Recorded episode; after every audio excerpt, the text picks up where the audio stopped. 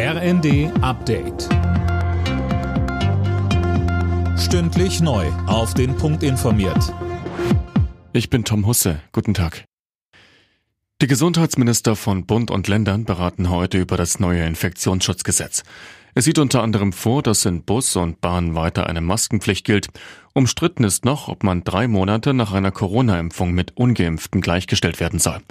Die Vorsitzende der Gesundheitsministerkonferenz Grimbenne sagte im ZDF, es ist ja nochmal deutlich geworden, dass nach drei Monaten der Impfschutz sehr erheblich nachlässt. Und es wird jetzt darüber zu diskutieren sein, äh, wie man das dann umsetzt.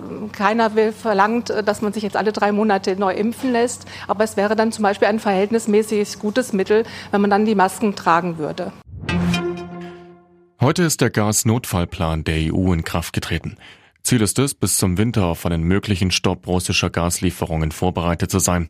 Alle EU-Länder sollen deshalb freiwillig bis Ende März ihren Gasverbrauch um 15 Prozent drosseln. Im Cum-Ex-Skandal sind offenbar alte E-Mails von Kanzler Olaf Scholz durchsucht worden.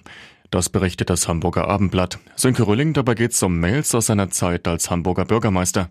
Ja, die Warburg Bank hatte sich damals ja Millionen an Steuern erstatten lassen, die sie nie gezahlt hatte und hätte das Geld eigentlich zurückzahlen müssen. Darauf hat die Stadt Hamburg aber verzichtet. Und jetzt wollte man herausfinden, ob und wenn ja, wie Scholz damals Einfluss darauf genommen hat. Scholz soll sich damals auch mit dem Chef der Bank getroffen haben. Bisher konnte er sich aber angeblich nicht erinnern, worum es dabei ging. Jetzt will ihn der Untersuchungsausschuss erneut dazu befragen. Die deutsche Chemieindustrie leidet besonders stark unter den hohen Gaspreisen. Die Geschäftserwartungen haben sich innerhalb eines Jahres deutlich verschlechtert, so das IFO-Institut. Neben gestiegenen Preisen haben mehr als die Hälfte der Unternehmen mit Materialmangel zu kämpfen.